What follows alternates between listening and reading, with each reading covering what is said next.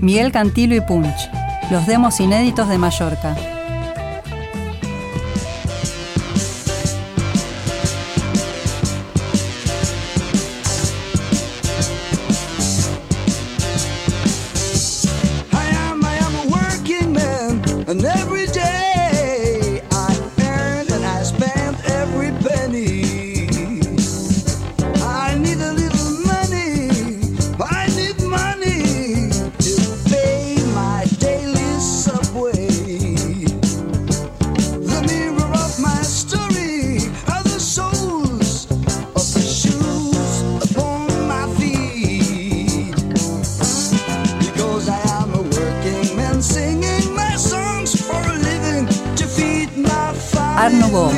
El adelantado Tecnopop argentino.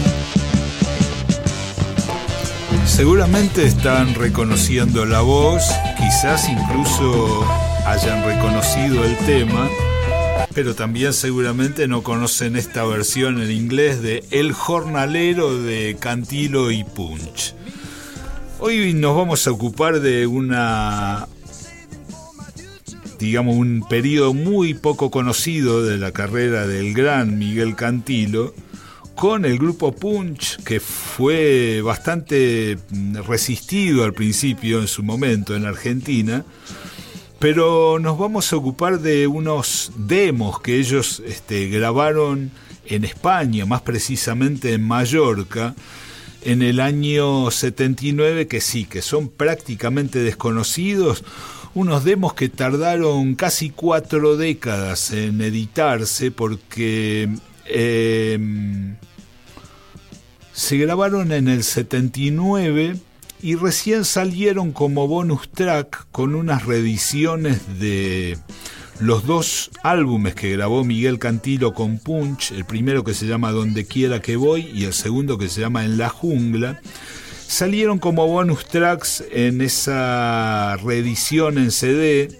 que se demoró muchísimo también porque era uno de los tantos materiales que habían salido originalmente en el sello Music Hall y quedaron como presos, secuestrados por un, por un conflicto legal, hasta que Inamu consiguió liberar esos materiales de Music Hall y dárselos a los respectivos músicos para que los editaran.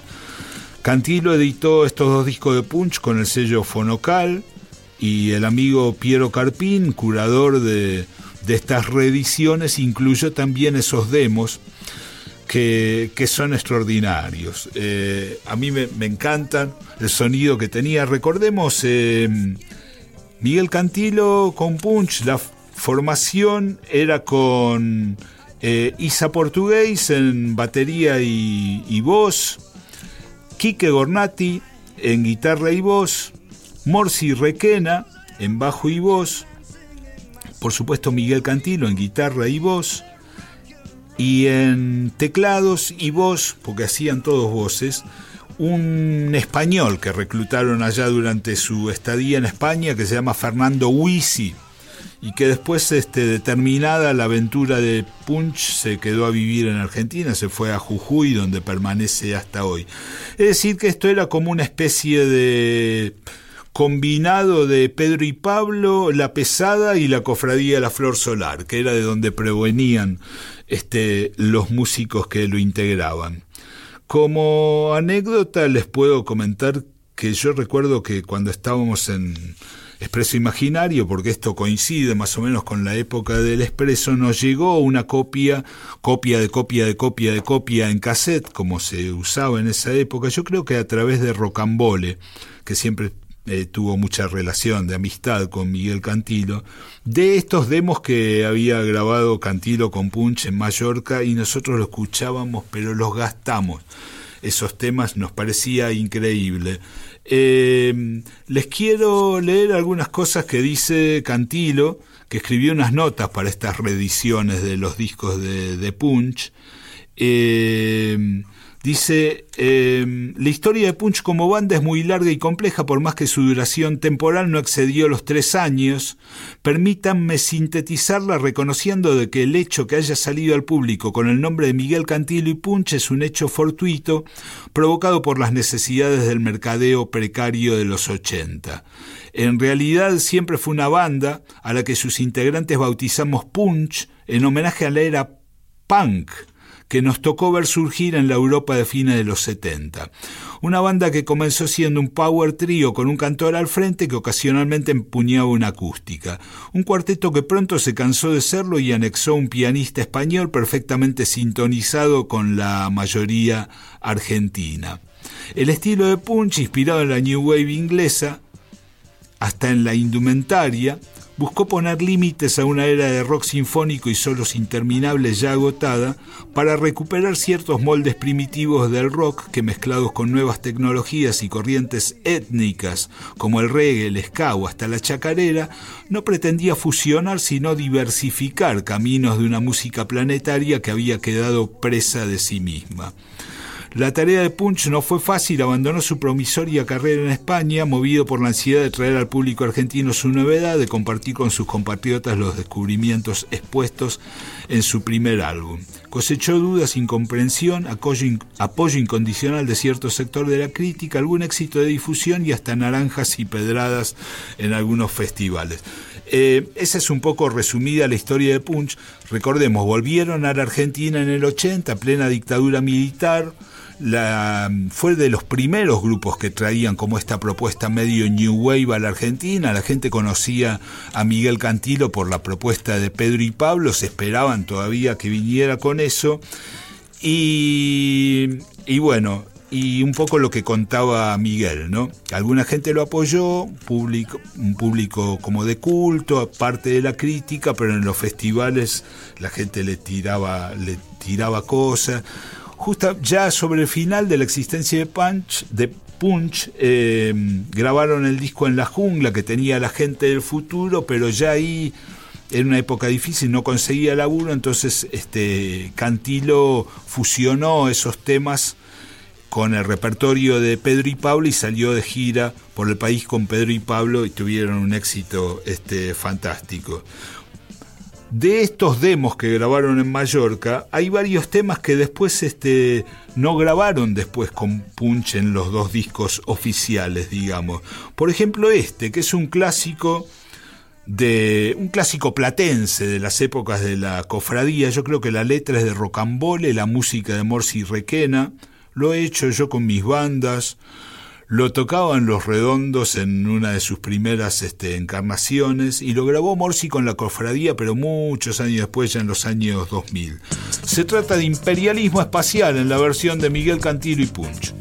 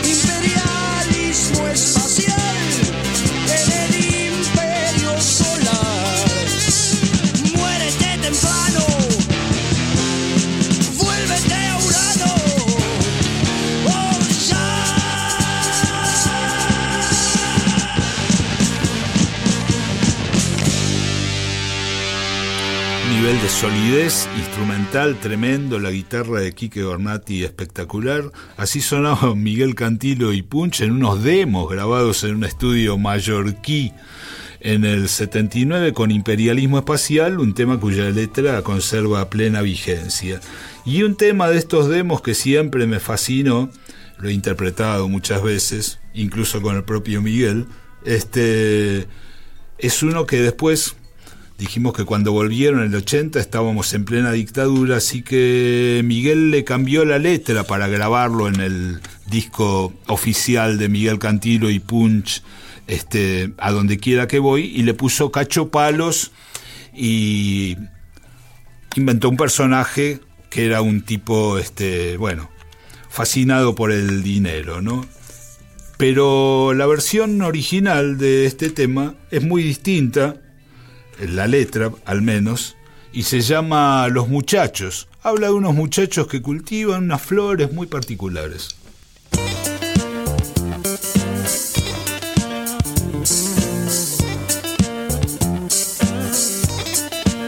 Atravesando nubes a dos horas de viaje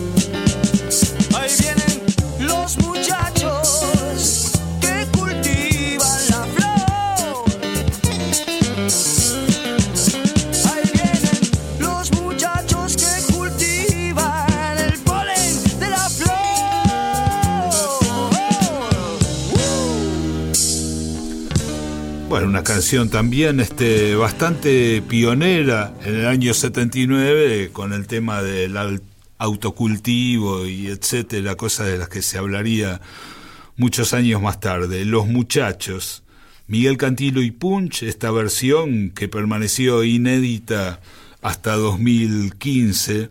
Y otro de los temas que nunca fueron grabados mm, por Cantilo y Punch en sus dos discos, ni tampoco por Miguel Cantilo en ningún otro periodo de su extensísima carrera, es un blues que también proviene de las épocas de la cofradía, nadie sabe muy bien quién lo compuso, pero vale la pena, aunque sea un pedacito, eh, escuchar a Cantilo cantando este blues que se llama Seguramente.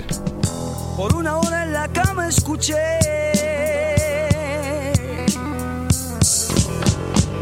la música en mi cabeza anoche.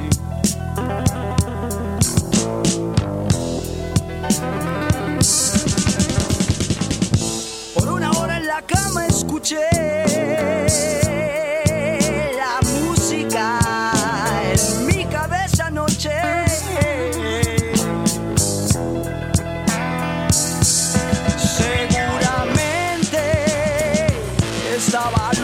alucinado.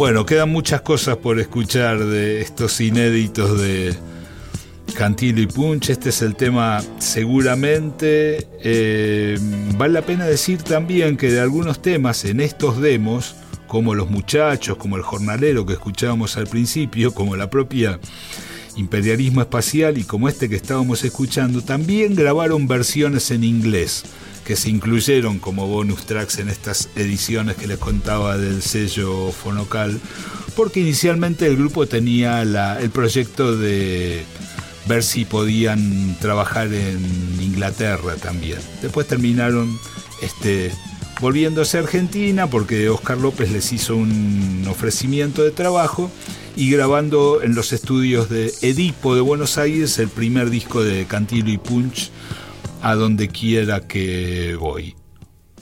Regresaremos. Otra historia. Material inédito, bandas pioneras, testimonios, archivo, rescates, hallazgos y todo el rock de Latinoamérica en formato original.